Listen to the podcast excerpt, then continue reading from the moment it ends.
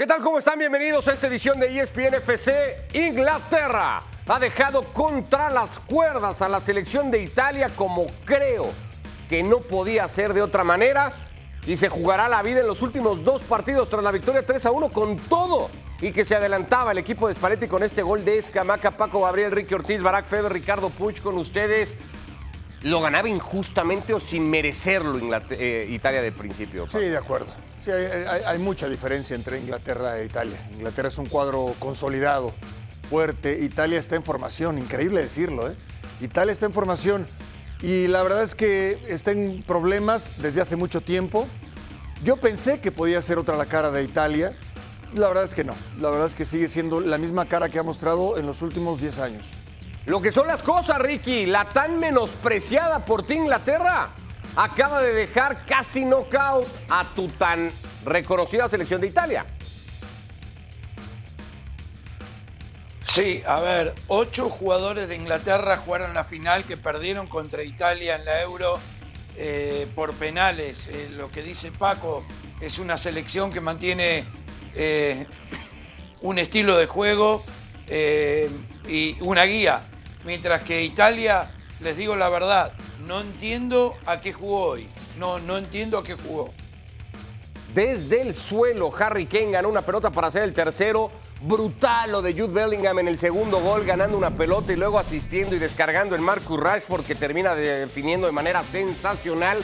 El grupo queda con Inglaterra clasificado con 16 puntos. Italia va a perseguir a Ucrania. Italia está por debajo de los ucranianos.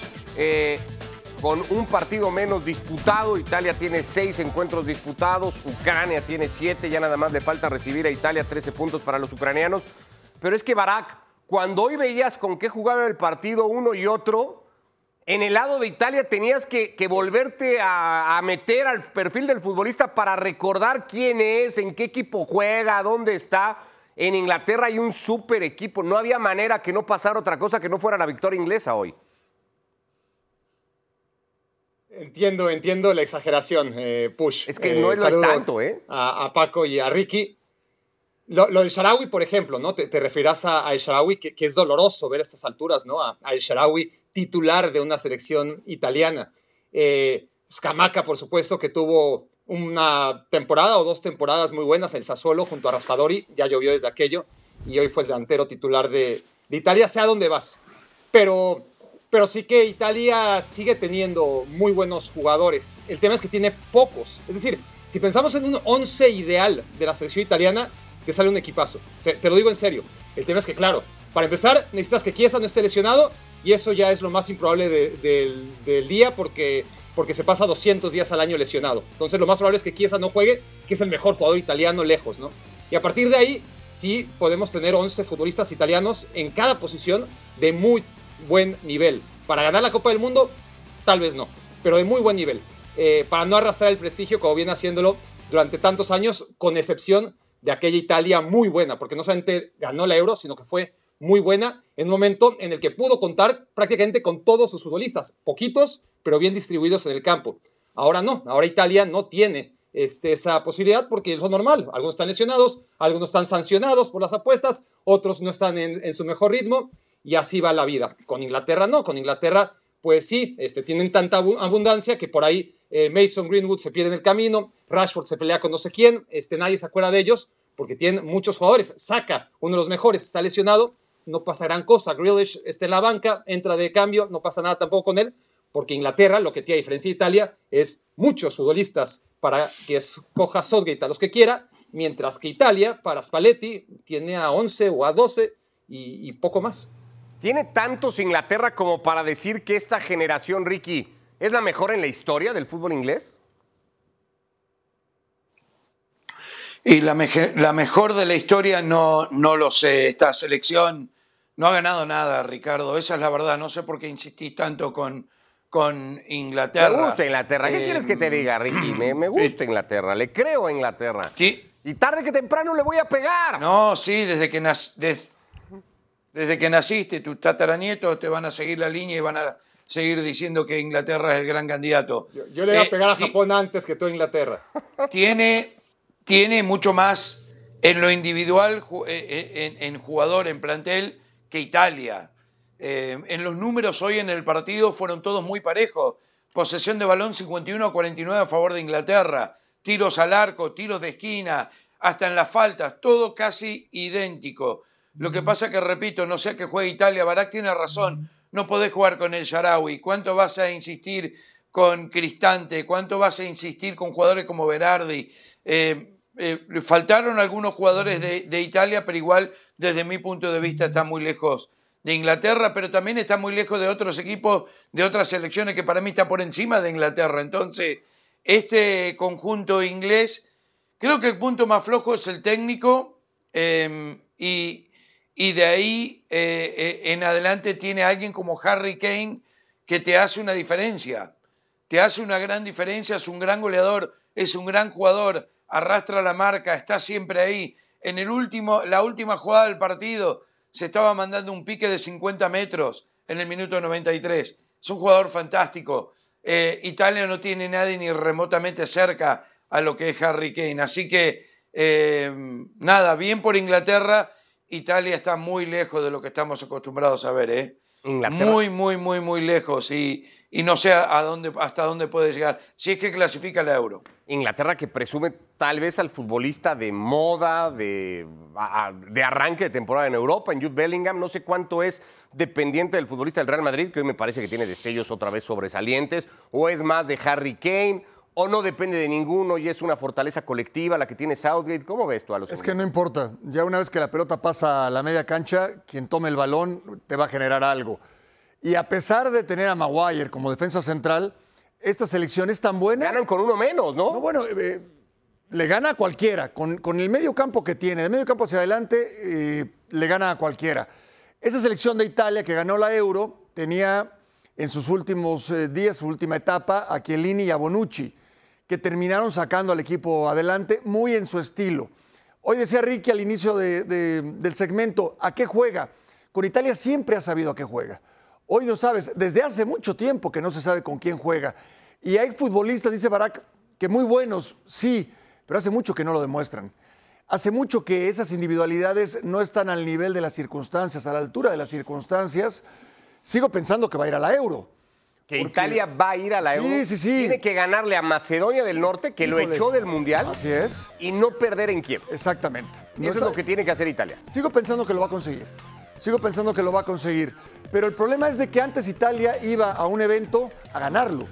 Si era una Euro, si era un Mundial, iban a ganarlo. Nunca fueron simplemente como comparsas. Claro, hay muchos eh, fiascos, ¿no? Y lo que, se fueron, eh, lo que pasó en el 2010 fue una muestra de lo que, un pequeño esbozo de lo que iba a suceder en el 2014 y en los últimos dos mundiales. Es una pena lo de Italia, sin lugar a dudas. Y lo de Inglaterra, decías, quizás la mejor Inglaterra de todas las épocas. No lo sé.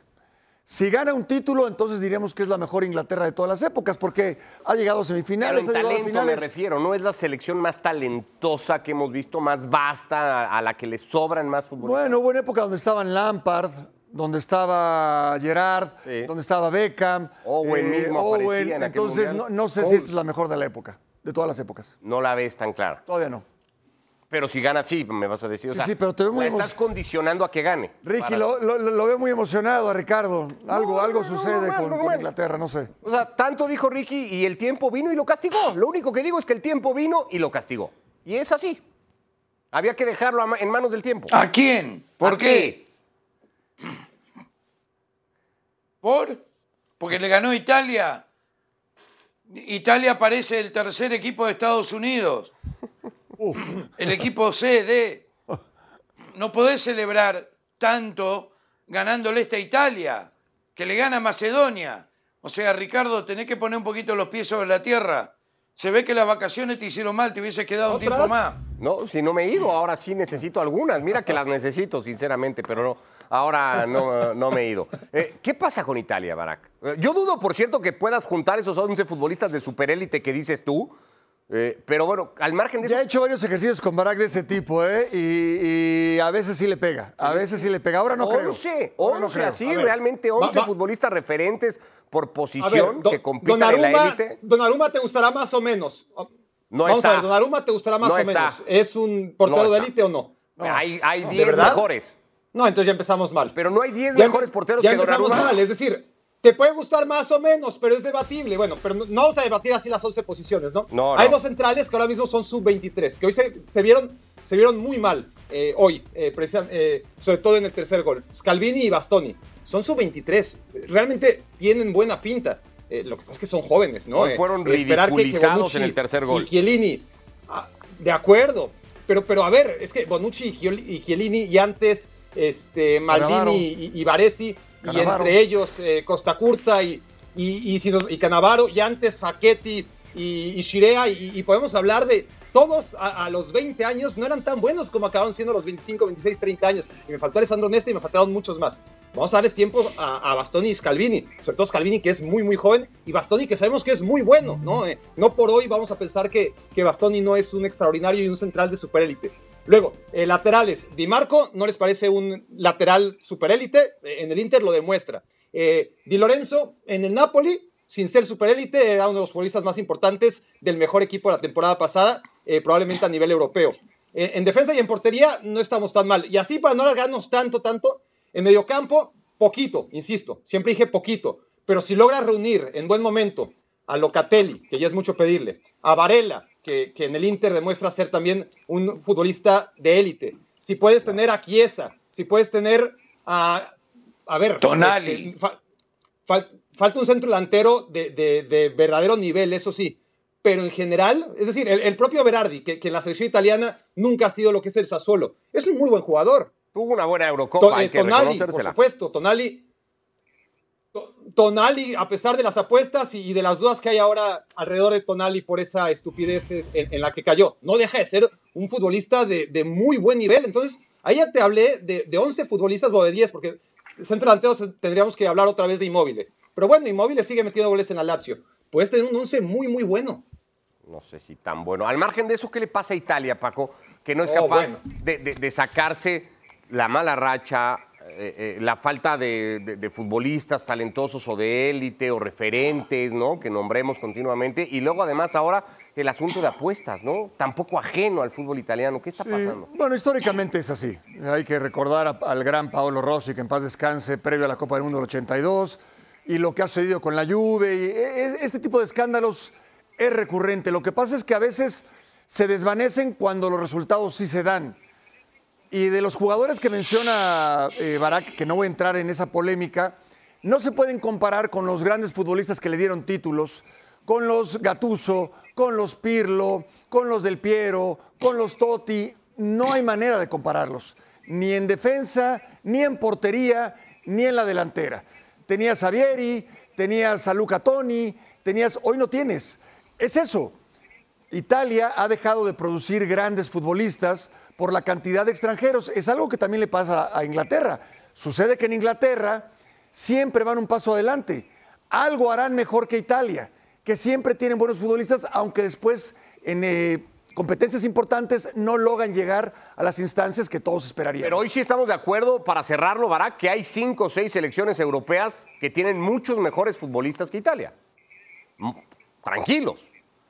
No iría tan ahí. ¿Cómo no? No, no, O sea, no iría tan ahí. Inglaterra, sí. Portugal, Te diría- te diría- Francia, te diría, te España. diría, Inglaterra, Portugal y Francia. Inglaterra, España, Portugal y Francia. España. Inglaterra, Portugal y Francia. España. Dijiste muy lejos. A Es- España no lo veo muy lejos. España no lo veo tiene muy mejores lejos. futbolistas. Lo, lo- lo veo mejor, no lo veo muy lejos. Hoy Alemania A tiene ver, mejores pero- pero futbolistas. dijiste mucho. Ah, Ahí, es que ahí, ahí ya empezamos, ahí ya empezamos a debatir, porque dijiste mucho mejores, mucho mejores Francia, mucho mejores Inglaterra, mucho mejores Portugal, esos tres. Después, Alemania tiene su crisis, España tiene su crisis, están mejor que, que Italia a nivel producción, sin ninguna duda, no están tan lejos. Italia está- en el nivel ¿eh? de Noruega. No tiene un Federico Chiesa. Italia está en el nivel de Noruega, más No. o menos. Más o menos. Barak tiene razón. No, no. ¿Cómo? ¿En qué? Ahora, tan desesperado que le vas a dar la razón a Barak, Ricky, esto es para grabarlo, ¿eh?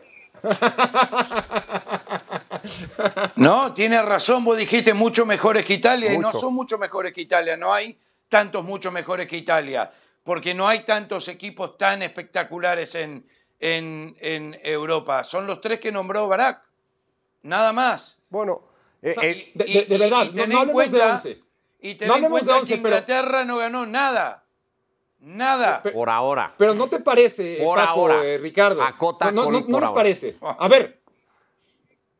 No, no- no les parece. Ya, ya hablemos de los 11. Pero, pero hablemos de, de Chiesa, de Tonali, de Varela, de Di Marco, de Bastoni.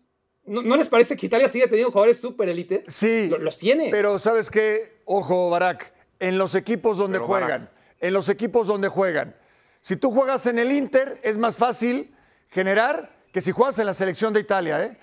Si tú juegas en el Napoli el año pasado, Sí, es más fácil claro. generar que la selección de Italia. Yo a esta selección de Italia no le encuentro ni pies ni cabeza. A ver, Barak, pero me los vuelves a decir. Yo, tú me vas echando las cartas y yo las mías, porque dices que España no está tan lejos. Chiesa, Pedri. ¿Con quién Chiesa, vas? dime, dime ¿Con un quién vas? español. ¿Con ah, quién vas? Al nivel de Chiesa. Chiesa, Chiesa. Pedri. ¿Con quién vas? Con- Empate. Ah, a ver, no. No, no. Me, me estás comparando dos jugadores muy distintos, pero bueno. No, sí, sí, sí, sí. Claro. Pero está bien. Es Chiesa y Ferran Torres. O Chiesa y, Claro. y ¿cómo es? Ansu No, Fati. este. Claro. Oye, este, me tienes que hablar de. Jeremy Pino si, si- ¿te si me quieres comparar a un futbolista. Oye, Arzabal ponme- Sano, ¿te gusta con ponme- Chiesa? Ponme muy lejos de Chiesa. A ver los vamos centrales. este tema. A ver O sea, los si te parece centrales. Oyarzabal al nivel de No. Chiesa, eh, bienvenido.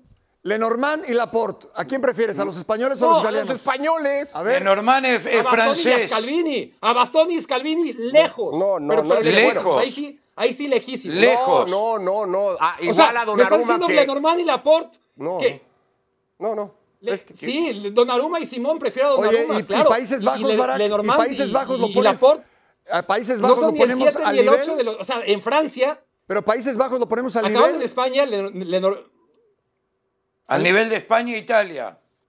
O por arriba no, de de Italia. Italia, o por abajito, arriba de sí, Italia. ahorita no anda bien. Pero no, no, no, para nada. Si, si Xavi Simons ahora mismo es la figura Pero, de, ¿y entonces, de- de ¿qué Países pasa con Bajos, ¿no? Italia? ¿De qué estamos Y- y hablando? entonces, Creo que ¿por qué está no exagerando.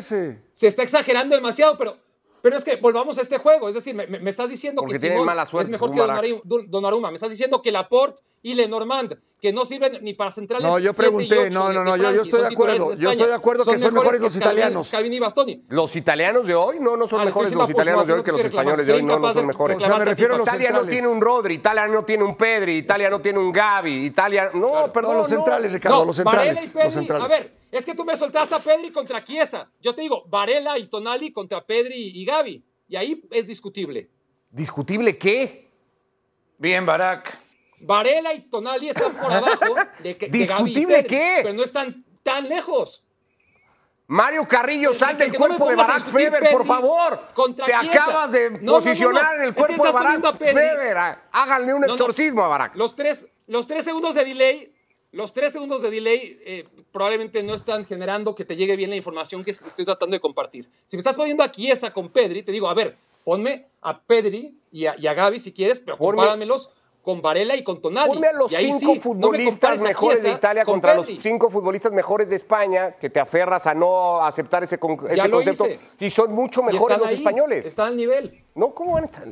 No, no son mucho mejores. A ver, bueno. No son mucho mejores. Quedémonos No. con eso. Bueno, te diría lo comprobamos el año que viene en la Euro, pero Italia no va a estar, seguramente España sí, entonces va a ser difícil comprobarlo ahí. Pausa y No, no, venimos. Italia Hablamos de la selección mexicana. Todavía hay que aclarar que Italia puede ir perfectamente a repechaje.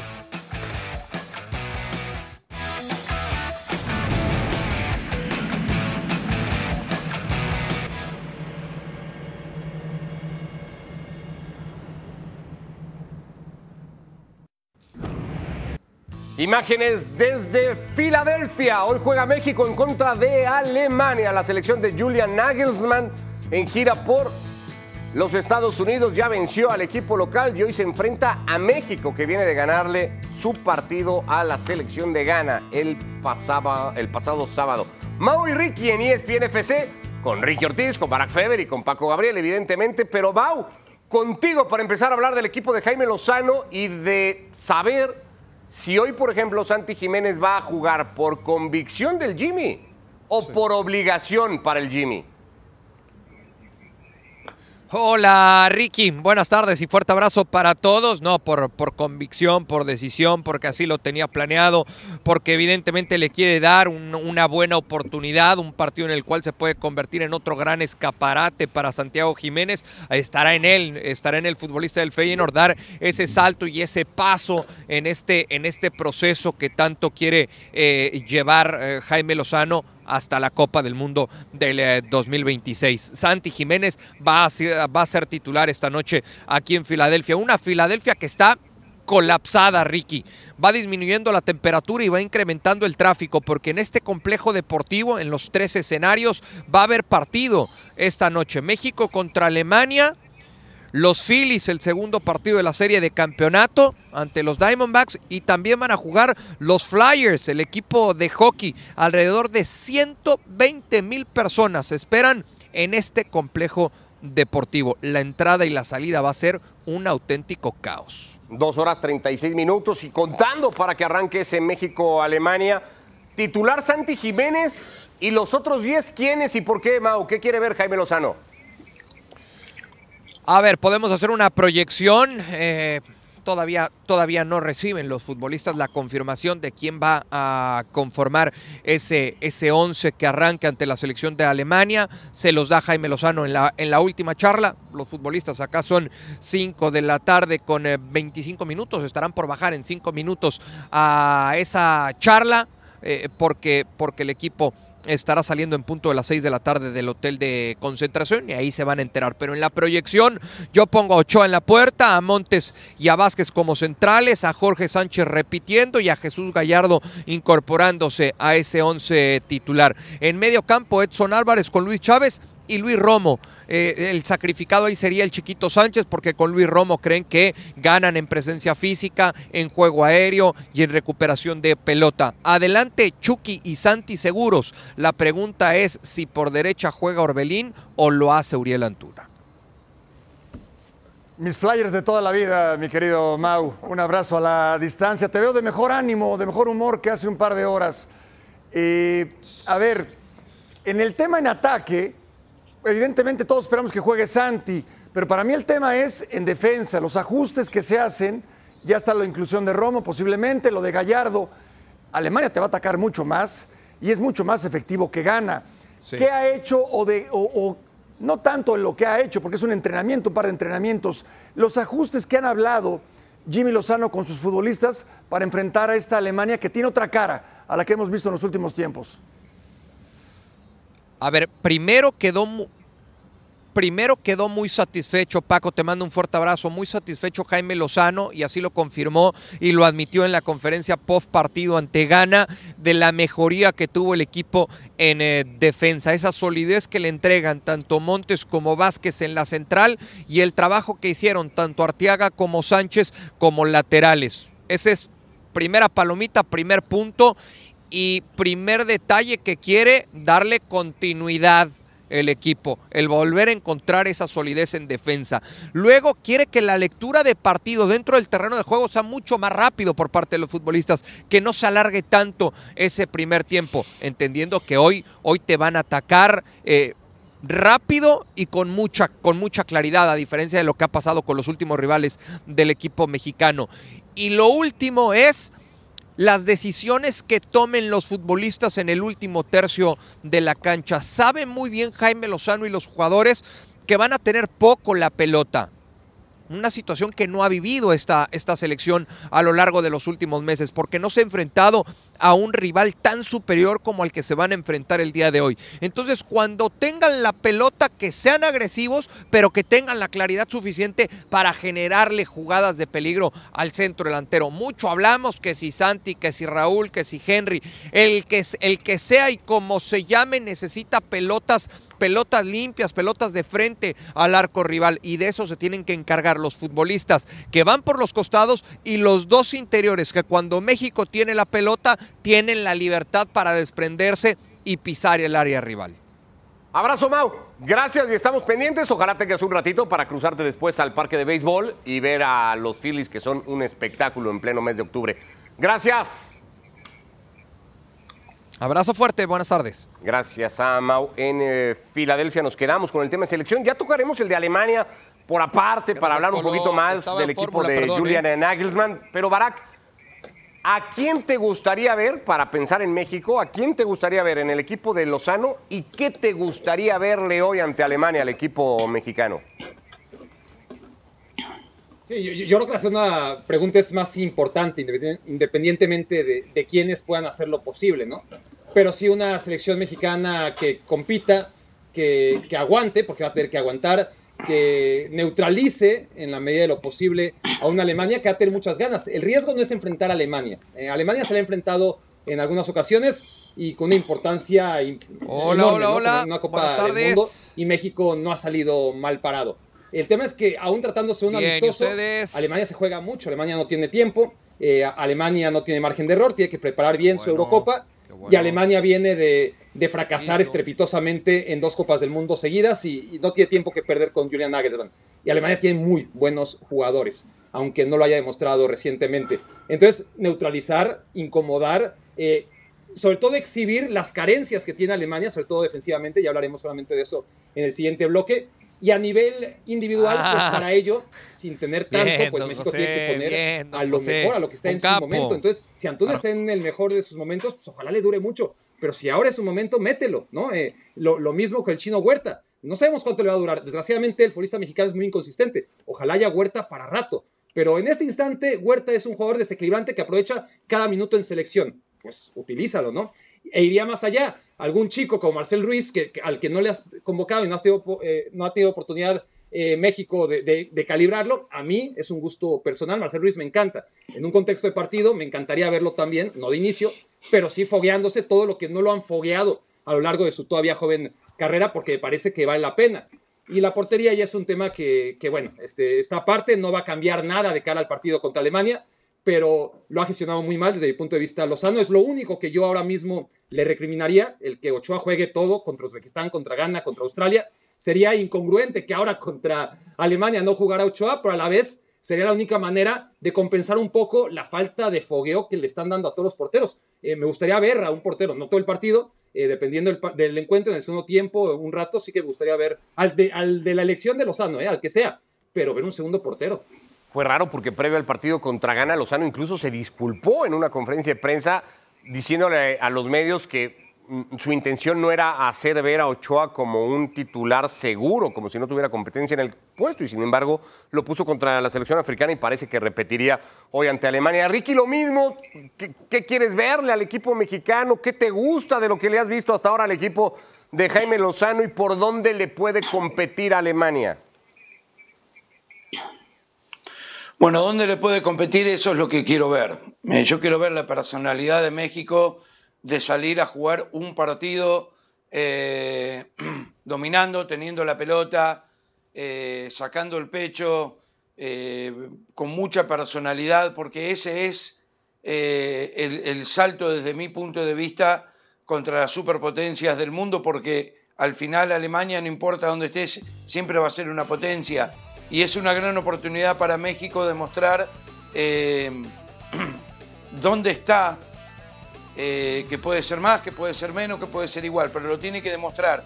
Ya este técnico eh, está para quedarse, esta es la base de la selección, estos son los jugadores, podemos argumentar que Ochoa, que este, que el otro, pero al final la mayoría está, esto va a ser México de acá hasta el próximo Mundial.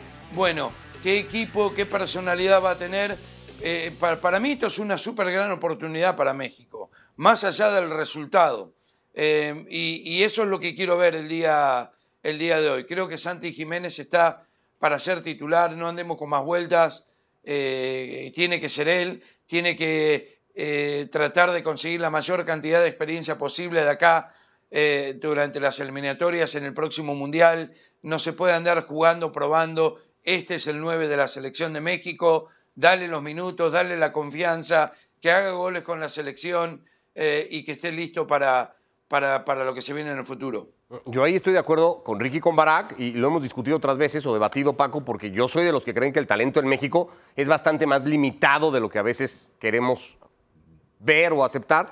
pues, si tienes algunos, ponlos a jugar, ¿no? Y ahí Lozano no tendría por qué estarle buscando demasiado. Ahí está Huerta, ahí está Santi, evidentemente. Y no sé si ahí está Ochoa. Por más polémica que genere, es el mejor portero que tiene México. Sí, bueno, claro que es polémica, porque coincido que no es el momento para quitarlo. En todo caso, frente a Gana pudiste haber puesto a otro. Ya no lo pusieron, no lo van a poner ahora, va a seguir Ochoa. Lo de Jiménez, lo de Raúl, eh, ¿por qué Raúl Jiménez sí y Santi no? Quizás para dejar que llegara en perfectas condiciones Santi a este partido. Yo creo que es un buen momento en lo anímico para México, mm, en lo futbolístico pretende mejorar, tampoco es tan difícil, por lo que se mostró en el último Mundial, y viene una etapa de eh, regeneración, una etapa de reconstrucción de un México que ha quedado a deber en todo sentido, y veo jugadores que te animan a pensar así. Este es el rival, Alemania. Esta es la mejor Alemania del último lustro. Los últimos mundiales de Alemania fueron un desastre. Y parece que mejora y seguramente va a mejorar con Nagelsmann. Mm, a ver, no te significa nada, afortunadamente. No te estás jugando el pase al mundial, no te estás jugando el pase. Pero es un resultado que puede marcar el proceso. A eso voy. Sí tienes que valorar este partido. no lo puedes jugar. 4-0 de Argentina del Tata, por ejemplo, en marcó, marcó ese, esa gestión del Tata. Yo creo que hay que sacarle provecho, hay que eh, también aprovechar este tipo de, rivales. No te enfrentas a Alemania muy a menudo. México tiene que salir a jugar, tiene que entender que el rival te va a exigir mucho. Ojalá se defienda igual que como se defendió contra Ghana. El 0-0 para mí sería, lo aplaudo y dónde te lo firmo. Bueno, hablamos del rival, evidentemente, y analizamos un poco las cualidades que tiene ahora Alemania con Julian Nagelsmann y las opciones. Igualmente, había dicho en teoría que quería ver a la mayor parte de futbolistas convocados, pero luego dijo que no rotaría tanto del equipo que venció 3 a 1 ante Estados Unidos. Volvemos ahí en FC.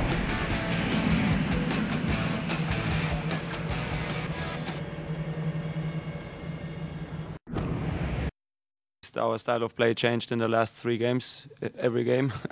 so, so, so a lot of uh, things changed. So, so we are not that easy to analyze for the for the Mexican coaching stuff. Uh, yeah, we hope we hope we can do a do a good game tomorrow. And uh, normally, uh, Mexico always uh, or they, they love football, and and Germany as well. So I think it's a it's a big game here. Uh, in a positive way here as well. Um, you want to see aggressive team, and um, yeah, I think uh, last couple of games it was a were good games of, of Mexico. So at least uh, tomorrow I get to know him in a personal way. But uh, at the moment, I just can analyze how his team uh, perform on, on, the pitch, and uh, that's well. Thomas Müller y Julian Nagelsmann. Entonces, en la previa de ese México-Alemania, en un ratito más, por cierto, con edición previa y post de fútbol picante, por ahí los esperamos igualmente. Hablemos del equipo alemán ya después de haber tocado al mexicano. Ricky, ¿cuánto cambia esta Alemania ahora con Nagelsmann como entrenador? ¿O cuánto ha cambiado, entendiendo que la única referencia casi pues es el partido del fin de semana ante Estados Unidos? Y por lo que vimos, es muy bueno el cambio, pero fue un amistoso. Eh, esta selección de Alemania ha cambiado mucho de técnico, no le ha ido bien, eh, desconocida los últimos años y que ahora Nagelsmann, un técnico joven, eh, con, buenos palmares, con eh, ideas que se adaptan a una selección con muchos jugadores jóvenes, yo creo que, que Alemania va a estar mucho mejor. los alemanes no se olvidaron de jugar al fútbol, necesitaban una inyección de ánimo y creo que Nagelmann se los va a dar porque Nagelsmann tampoco puede cometer muchos errores después de lo ocurrido con el Bayern Múnich. Eh, creo que, ha aprendido, eh, más maduro, y que al final del día eh, Alemania jugó, especialmente el segundo tiempo, muy bien contra Estados Unidos.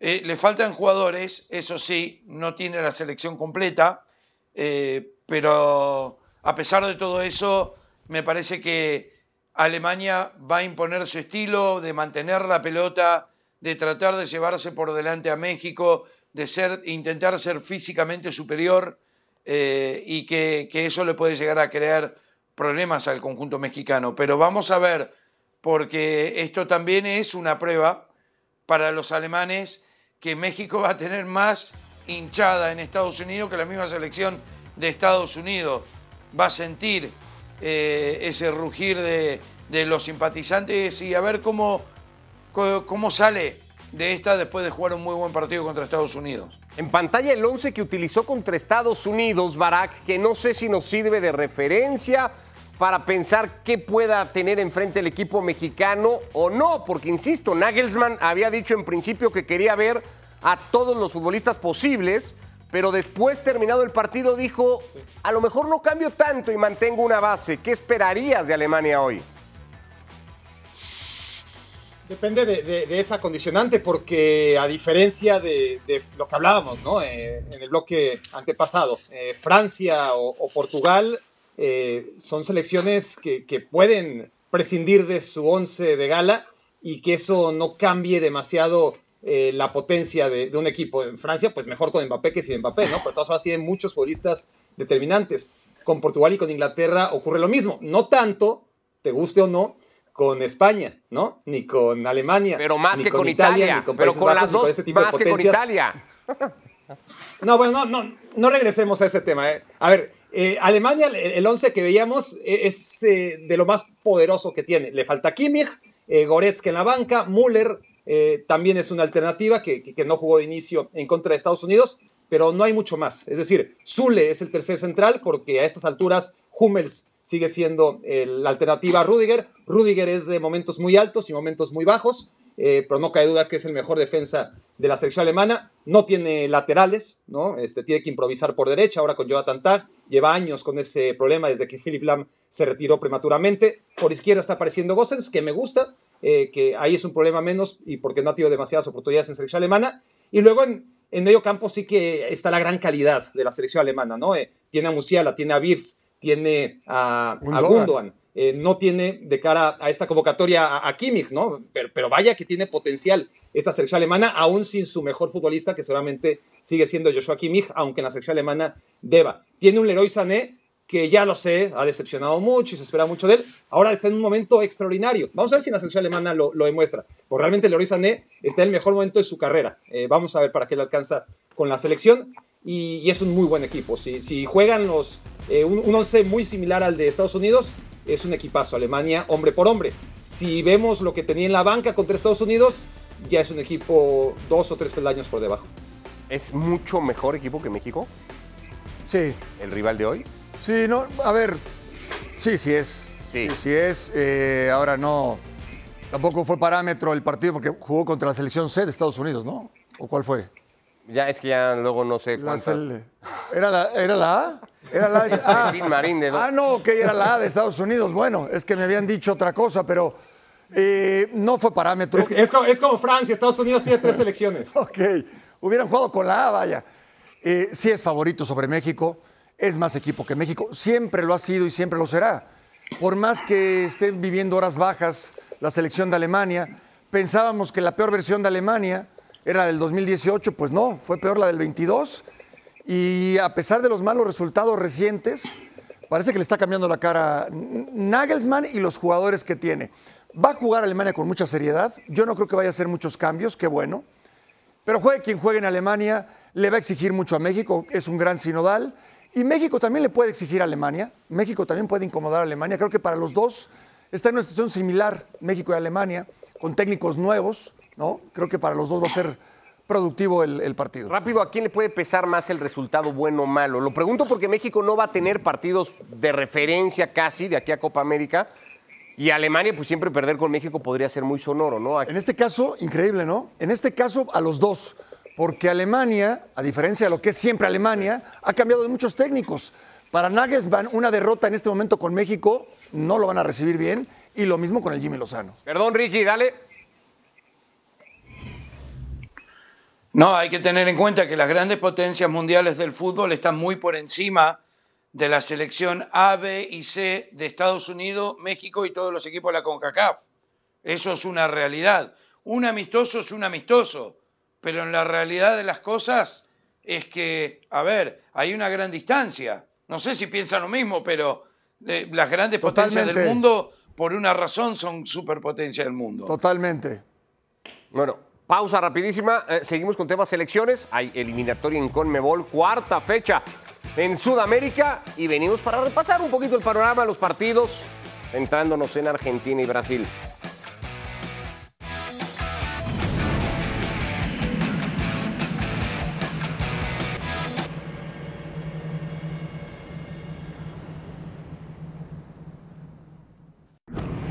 Vamos a quedarnos con que está todavía.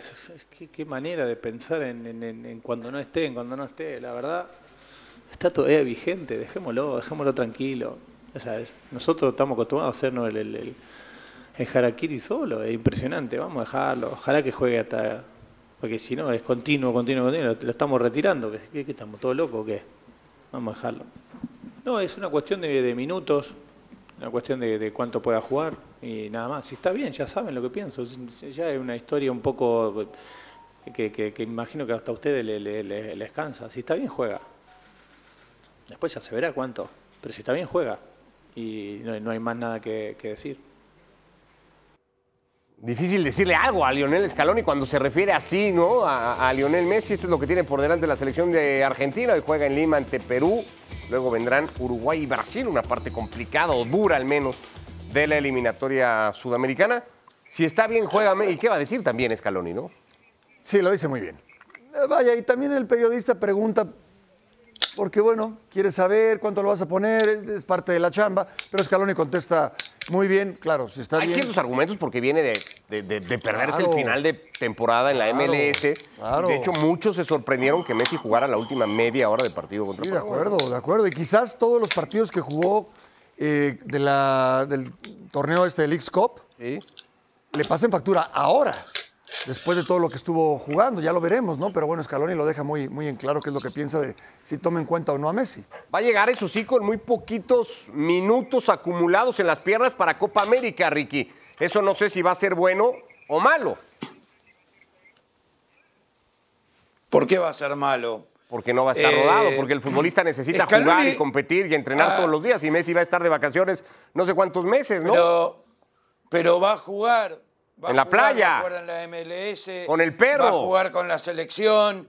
Va, va a jugar y, y- y va a jugar a un gran nivel. Pero juega mejor que lo, tú, Lo Push. que pasa, Y que lo tú. que pasa que los detractores de Messi, como usted, señor Ricardo Bien. Push, tiene razón, Scaloni, ya cansan. No ven, no, no encuentran la forma de, de cómo bajarlo y no lo pueden bajar. Y, y- y nada, estuvo lesionado, se está recuperando, tiene 35 años, los rumores es que le van a dar el octavo balón de oro, eh, viene de, jugar muy bien cuando no estaba lesionado, es el capitán de la selección argentina, o sea, eh, y, ya están, siempre le están buscando peras al olmo, pero esta historia no termina nunca. Eh, No sé en qué momento, en qué momento Messi, a, a usted, señor Ricky Pucci, a todos los detractores, ¿en qué momento les dio pie para darle con un caño tan fuerte? No entiendo. Si algún día me lo podés explicar, te lo voy a agradecer. Pero es que nadie Porque la verdad nunca. es que Scaloni tiene razón. Yo te pregunté si era bueno Scaloni o malo tiene razón. que Messi fuera a tener vacaciones. Nunca eso no. No, ya te No lo conozco. insulté, ya te conozco. No lo hice menos. Ya te conozco. La pregunta fue mucho más simple de lo que estás viendo. Siempre lo mismo. Quiero cambiar rápido, por cierto, ya se está jugando la eliminatoria y ya Venezuela le está ganando a Chile. Quiero hablar de otro partido interesante en el papel ese Uruguay-Brasil, Barak, y preguntarte por el equipo brasileño eh, a raíz del empate contra la selección de Venezuela en casa. Y esta polémica que hay igualmente, eh, que no es solo de Brasil, porque lo estábamos hablando de Italia y lo podemos hablar de varias selecciones, Alemania misma, por ejemplo, la falta de un referente en ataque. ¿Cuánto condiciona a Brasil? Lo que veíamos en la gráfica era después del Mundial de Corea y Japón y el último gran 9 con Ronaldo en Brasil, ¿cómo le ha ido al equipo? Eh, Es un, digamos, un, un- un- una parte que le duele a Brasil a día de hoy. Sí, sí, si lo comparas con, con la cantidad de extremos que tiene, ¿no? Este, tienes a, a Rodrigo, tienes a Vinicius, tienes a Martinelli, tienes a Anthony, tienes a, a, a Rafinha, en fin, este, y los que me falten. Tienes eh, futbolistas muy desequilibrantes, eh, pero no tienes ese delantero como pudo ser Richarlison, que estaba a buen nivel en la Copa del Mundo, pero que tampoco está al nivel seguramente de, del resto. eh. Bueno, hay que ver el Brasileirao, ¿no? El Brasileirao el, el líder de goleo es Tiquiño, ¿no? Tiquiño, el del Porto, que, que nunca pasó de 10, 12 goles por temporada en Portugal y, y le alcanza en Brasil para ser el campeón de goleo, ¿no? Sí que hay un tema ahí con Brasil, pero yo creo que va más allá, es decir, sí que, que estaría mejor que un delantero, pero yo creo que es hora de que Vinicius eh, sea en Brasil lo que es en el Real Madrid, ¿no? Eh, Vinicius, sus números, sus sensaciones, no puede dejar Vinicius para acabar pronto que Neymar a esas alturas de su carrera, con lo bueno que pueda seguir siendo Juan en Arabia Saudita, siga siendo el referente de la selección brasileña. Ricardo- Vinicius. Bueno, lo platicamos mañana ya con los partidos completados. De momento, al medio tiempo, Sí. Venezuela, con gol de Jefferson Soteldo, le está ganando a Chile 1 a 0. Abrazo, Ricky Barak. Gracias. Sí, sí. Brasil está a la altura de España. Ahí, ahí, te diría. Ahí, ahí.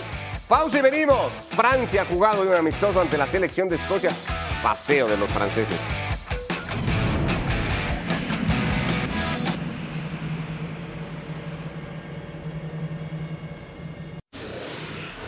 Amistoso hoy entre la selección de Francia, líder de su grupo en la eliminatoria para estar en la Eurocopa ante Escocia, que se dio liderato del suyo ante la selección española, pero que tiene igualmente posibilidades de clasificar. Este es el primero, Billy Gilmore, el futbolista del Brighton Albion, después de un error terrible francés, marcaba el 1 a 0. Sí, terrible, en serio, Camavinga, ¿no? La El deja ahí. del Real Madrid, qué pelota regala, ¿no? Y, y después todo fue para, para Francia, que sí, sin lugar a dudas es pues, el mejor equipo de Europa, ¿no? Benjamin Pavard, del ahora futbolista del Inter de Milán, marcando el primero, y Benjamin Pavard marcando el segundo. La jugada es de Kylian Mbappé, fantástica. Fantástica, exactamente. Fantástica, maravilloso. Y Pavard llegaba así para marcar todavía antes del descanso sobre el tiempo añadido. Aparecería Kylian Mbappé de penal, porque esto se señala como falta sobre el delantero Oliver Giroud, porque el otro día fue arquero, pero aquí jugó de centro delantero, de nueve, como lo conocemos. Mbappé haciéndolo bueno. No, bueno, hablando de jugadores, ¿no? De los que no se han ido, de los que están por irse y de los que están llegando, es in- inacabable, ¿no? La, la- la- la cantidad, la producción de futbolistas franceses es espectacular, en verdad. de Dembélé, la pelota al travesaño, le queda a Kingsley Coman y el eh, gol Coman que entró de cambio en la selección francesa, igual que Turán, que Fofana, que Camara, un Colo Muani, un equipo sensacional. Más resultados amistosos del día de hoy en pantalla. Nosotros hacemos una pausa y venimos.